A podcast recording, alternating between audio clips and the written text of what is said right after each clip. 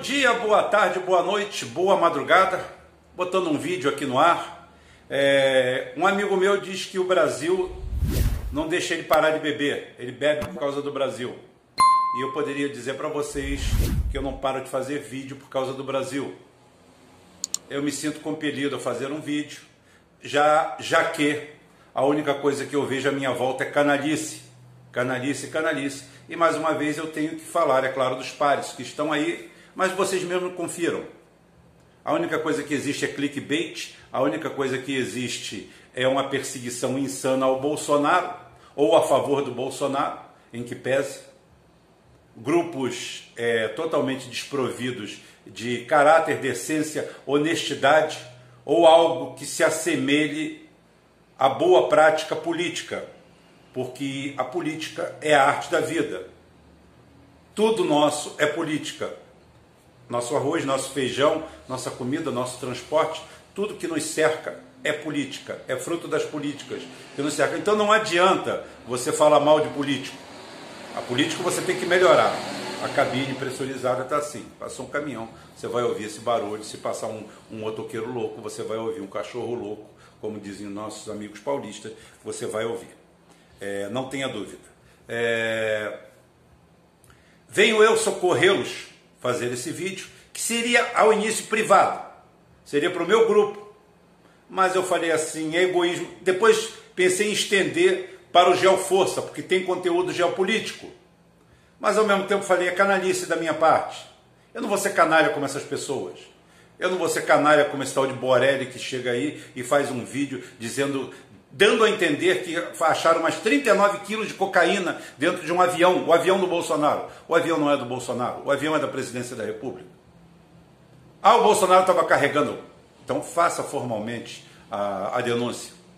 O mau caratismo, a canalice de grupos midiáticos estrangeiros, movido por think tanks, gerenciadas por brasileiros canalhas, canalhas, canalhas que estão fora do Brasil e que cooptam eu nunca fui cooptado, nem tentaram, e se tentassem também a resposta seria não. Pegam vários e vários outros aqui e insuflam seus canais e esses idiotas se prestam a esse serviço, essa canalice, esse mau caratismo. O que deve ser abordado não é abordado em momento nenhum. Tem dois assuntos que eu estou vendo. Um já rola uma semana, Fui o primeiro, junto com Felipe Quintas, uma honrosa exceção nesse oceano de lama, que também é a, digamos, oposição inconformada nacional, esse mar de lama que nos cerca. É, somos fruto, somos, somos fruto disso aí, do descaso da informação. Ninguém é capaz de fazer nada. Tem um assunto que já saltita na minha cabeça há uma semana e até agora eu não vi ninguém fazer nada. Nem vão fazer, porque não existe análise, não existe caráter, não existe decência. E eu estou começando a duvidar se existe capacidade. A capacidade, sim, a capacidade de pegar likes, a capacidade é de tentar arrumar algum dinheirinho aqui, fazer disso aqui mais um meio de vida. Né? E a gente não faz isso. A gente faz uma coisa séria, tentando mudar algo do nosso cenário. Começando pelo. Eu tenho dois, dois assuntos para abordar aqui. Nenhum deles abordado com profundidade. Um deles, então, nem tocado. Um, que eu vou falar agora, é a Lava Jato. O fim melancólico da Lava Jato, da gangue da Lava Jato, que, como eu falei, eu e o Felipe Quintas já tínhamos abordado numa live na sexta-feira. Na sexta-feira nós abordamos isso aí e falamos que a Lava Jato essa semana explodiria. Faltam as cabeças, faltam os fuzilamentos, faltam as prisões. Mas no Brasil tudo é feito na base da xilocaína, da vaselina e do KY, para quem tem um pouco mais de dinheiro. Continua tudo da mesma forma. Continuamos botando a Dilma para fora por cometer crimes e ao mesmo tempo isentá-la de qualquer crime. Durma-se com um barulho desse. Esse é o retrato do Brasil. A Lava Jato foi enterrada ontem em Cova Rasa. A Lava Jato tem um balanço de sete anos de operação. é, uma, é um organismo vivo, é um câncer dando metástase. Então ela teve 79 fases ou 79 metástases. Teve 1.450 mandatos de busca e apreensão. Mandatos de busca e apreensão. Cento... 1.450 mandados de busca e apreensão. Mandados, não mandatos. Mandatos é uma outorga que alguém te dá como uma eleição. Você recebe um mandato. Mandado é quando alguém te manda a algum lugar. Manda a. Então você vai lá e cumpre um mandado. A justiça manda. Né? Certo? 211 conduções coercitivas, 132 mandados de prisão preventiva, 163 mandados de prisão temporária, 130 denúncias, 533 acusados, 278 condenações, mais de 4,3 bilhões foram devolvidos por meio de 209 acordos de colaboração e 17 de leniência. Fora 5 milhões de desempregados, a destruição de toda a engenharia nacional, todas as empresas de infraestrutura, um prejuízo que passa de um trilhão de dólares, um trilhão de dólares. Rubem, você está chutando? Não estou chutando, estou sendo benevolente. Um trilhão de dólares, aproximadamente algo em torno de uns 5 bilhões de dólares em propinas e corrupção, quadrilhas inteiras, do inspetor de polícia federal, vou dar nome aos bois, e jornalistas, diretores de redação, a ponto de que a Globo simplesmente disse que a, o Sérgio Moro seria um juiz especialista em lavagem de dinheiro. E eu procurei no Ministério da, no Ministério da Justiça aonde ele estava incluído em algum trabalho, em alguma coisa, não estava em lugar nenhum. Então é a mesma coisa que o cara que é juiz de direito e especialista em arte, ou árbitro de futebol, o que, que tem isso a ver? Ele ali é juiz de direito, juiz de direito que ninguém sabe como entrou para o funcionalismo público. Supõe-se que a quadrilha que tomou posse do do poder no Brasil, principalmente de forma definitiva no governo FHC, esse grande bandido a serviço do capital estrangeiro, esse canalha, esse vendido, esse corrupto, esse podre, esse ser pútrido que anda por aí, solto para cima para baixo, serelepe, o filho multimilionário sem nunca ter trabalhado na vida. Procurem a história da vida dele. A, a filha, a, a filha do, do José Serra, cujo avô era carroceiro, o que não é vergonha nenhuma, seu, o avô seu ser carroceiro é digno. Agora, um avô carroceiro, um pai que nunca trabalhou na vida e nunca teve emprego que não fosse público, com um salário divulgado em qualquer é, sistema público de acesso universal, se tornar talvez a primeira bilionária brasileira. Para quem não sabe, a filha do José Serra caminha a passos largos para ser a primeira bilionária genuinamente brasileira e com genuíno dinheiro roubado do Brasil. Assim como o filho do Fernando Henrique Cardoso, um vagabundo que até acima dos 40 anos vivia como parasita às, às custas e às expensas da família Magalhães Pinto, com quem era casado com uma das filhas e depois chutado foi para o Palácio do Planalto a tentar arrumar boquinhas até o pai arrumar um monte de situações. E isso aí é tudo história tudo quadrilha, tudo assalto. Por isso que eu falo, Sérgio Cabral está preso não por má administração, não por ser bandido, é porque ele entrou na rota de colisão de alguém. Nada mais justo, nada mais claro, nada mais transparente. Mas aí a gente se pergunta por que, que a Lava Jato acabou? A Lava Jato acabou pelos excessos. A Lava Jato é uma excrescência. A Lava Jato virou um organismo vivo, como eu falei, um câncer com vida própria dentro de um país aonde por metástase tomou conta de tudo. A ponto que um tribunal regional federal chegou e disse que ela teria poderes exclusivos, messiânicos, super-heróicos. Eles viriam diretamente de Krypton, mas seriam imunes à Kryptonita. Fantástico. Sérgio Moro, um super-herói, o Superman, O homem que foi dito que ele era faixa preta, rosa, azul, amarela. Fantástico, líder de família, família maravilhosa, e depois descobriu-se que ele se enfronhava nos lençóis com uma juizeca de quinta categoria. Não estou aqui para fazer julgar, julgando mérito é, de ninguém, mas desses canalhas eu julgo, porque eles passaram uma régua moral no Brasil e eles merecem ser condenados por isso. Teve até uma amiga minha, Márcia, falando comigo, falando assim: você não vai lhe passar pano para isso aí e dizer que é um ad hominem, não. Não, absolutamente. Contra o Bolsonaro e contra a Lava Jato vale tudo. Porque muitas e muitas pessoas morreram nesse país, se suicidaram por causa dessa quadrilha. Mas, como eu falei, sempre existe excesso. Rubem, e qual foi o excesso que a Lava Jato cometeu? Aí eu pergunto: pergunta para o Borelli Pergunta para o Henry Bugalho. Pergunta para os grandes analistas nacionais. Eles vão te dizer quem foi. Não vão. Não vão porque não sabem. Não vão porque não sabem. Porque eles não se aprofundam nesse assunto. Porque eles não têm informação para isso.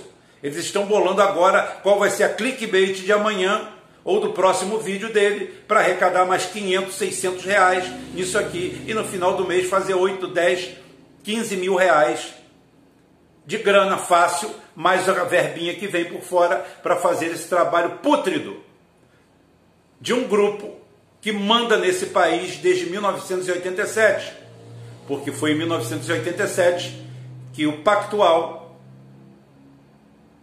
Pactual de George Soros aporta em terras brasílias, já para pegar os espólios e os restos de guerra do governo militar que se findava três anos antes, dois anos antes na realidade, final de 84, 85, começa. Sarney faz um governo de transição e em 87 já vem aqui abrir um escritório para comprar emendas e comprar essa Constituição Federal pútrida, podre, corrompida, corroída, é a que temos, mas fede, tem que tapar o nariz, que depois ficou aberta para ser complementada através dos tempos. E essa turma perde a mão, perde a mão, e no dia 19 de agosto, eu vou dar a dica. Você não vai ver no Borelli, você não vai ver nessa turma, você não vai ver em ninguém, então você veja aqui. Veja aqui, deixa eu me, me colocar de forma melhor. Estou é, com outro óculos aqui, que o grau é um pouquinho diferente. Esse aqui está melhor para mim olhar aqui. É, o que, que acontece? No fatídico 19 de agosto, todo mundo está propenso a erros.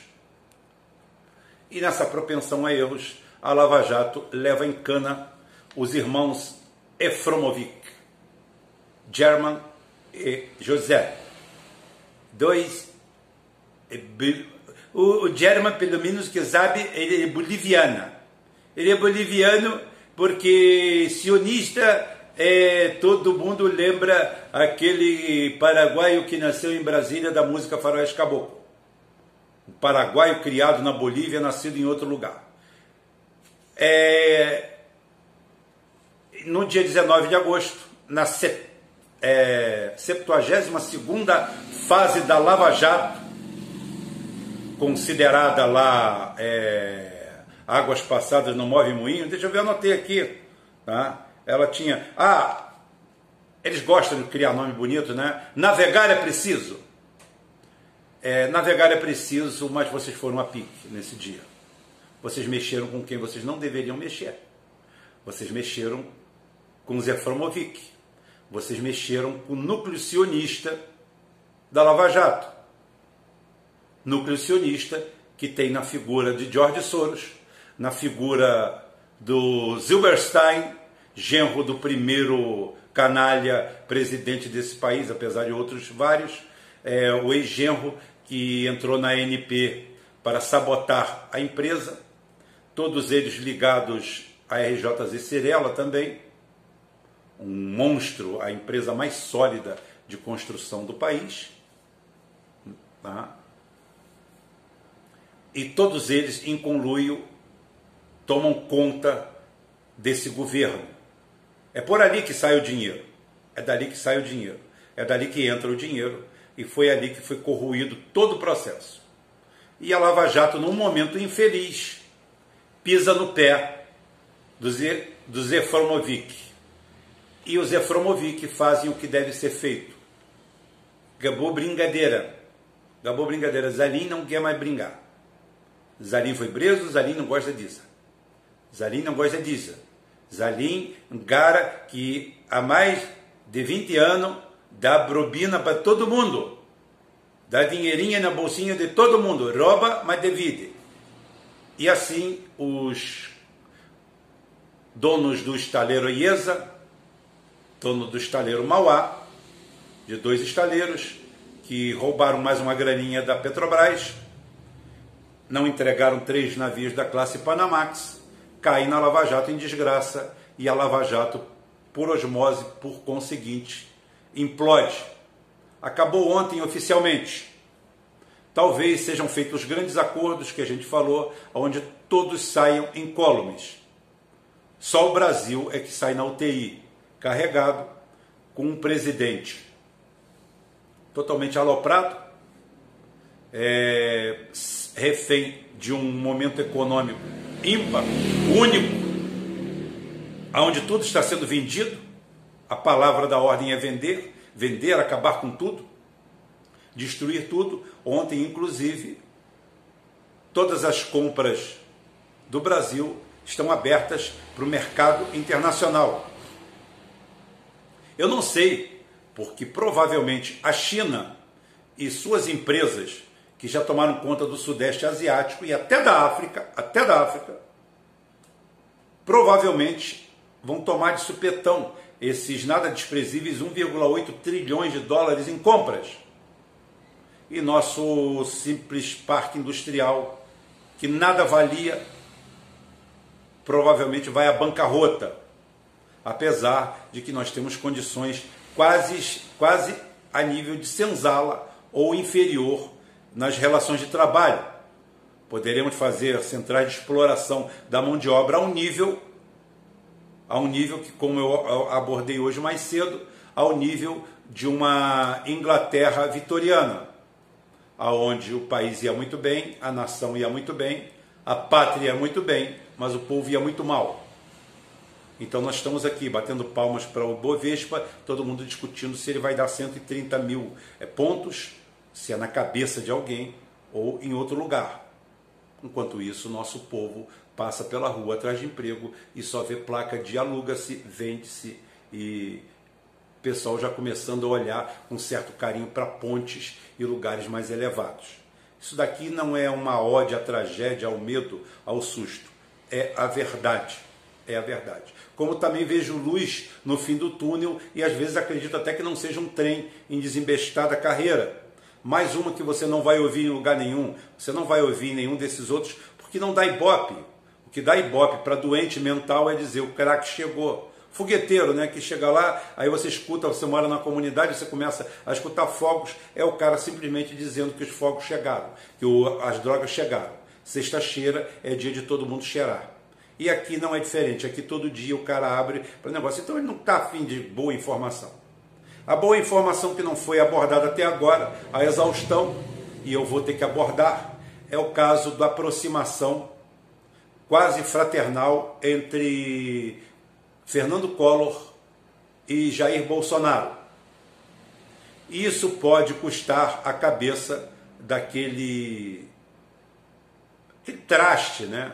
aquela figura triste, vamos chamar de figura triste, do chanceler brasileiro, o ponta direita dolaria, que eu não lhe darei créditos, mais uma vez, porque eu me recuso a falar o nome desse cidadão e mostrar que algum dia um cara desse passou. Só pode ser, só pode ser fraude. Esse cara não tem condições de passar para nada.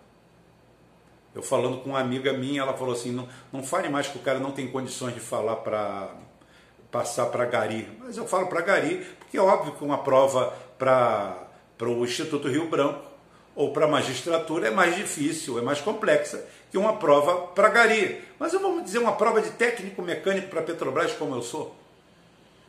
Pronto. Eu trago o peso e jogo em cima de mim. Eu resisto.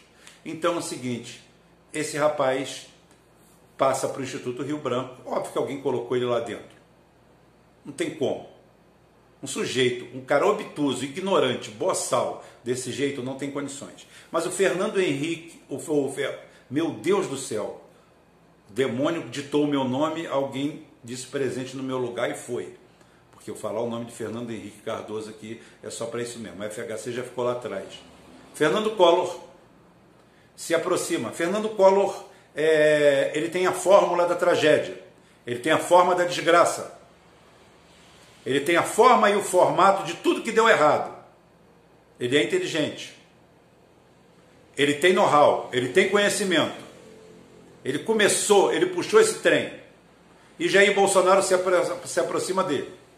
Continuo dizendo, Jair Bolsonaro tem um grande problema. Não é a milícia que tu não sabe nem o que é milícia, tu não sabe o que é nada. Tu fica repetindo idiotice, imbecilidade, seu um caipira morando no interior do quinto dos infernos, fica falando bobagem sobre coisa que você nunca viu, nem sentiu, nem sabe o que é. Mas continua repetindo porque mandaram você repetir isso.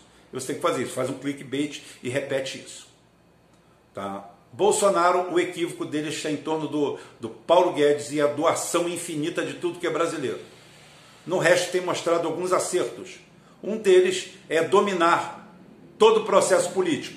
Não vai ter impeachment, eu não sei de que, que vão, vender, vão viver esses vendedores de clickbait. Ah, vão viver de escândalo. Ah, o, Bolso, o Flávio vai preso amanhã, essa história todinha. Bomba, bomba, bomba. Três dias depois não tem bomba nenhuma, não tem nada. Tudo mentira, tudo papo. É para você, otário.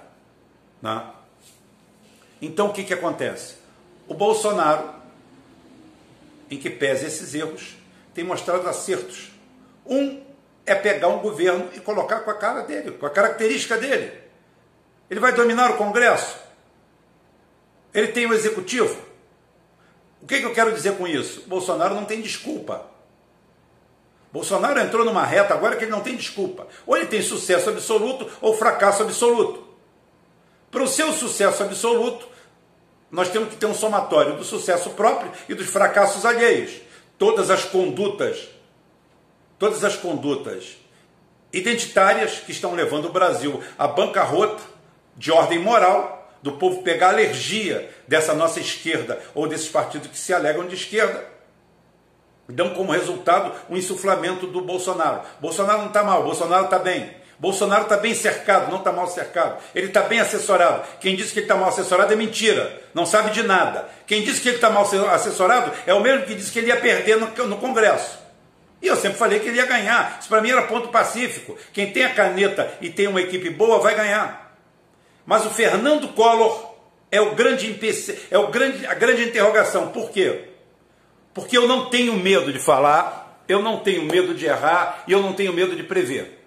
Bolsonaro talvez não seja candidato à reeleição. Bolsonaro talvez não seja candidato à reeleição. E quem seria? Fernando Collor. Estou aqui cravando, primeira vez. Fernando Collor. É um chute, Rubem? É. Mas tem técnica. Tem técnica. Eu peguei direitinho na bola. É chute? É. Por enquanto é chute. Mas não vamos dizer que eu não usei fundamentos para chegar a esse chute. Bolsonaro mostra, se mostra cansado. Fernando Collor, até hoje, tem um osso de galinha atravessado na garganta, porque ele foi um cara que fez um governo neoliberal, mas em 20% do caminho falou: para, tá bom, não mais.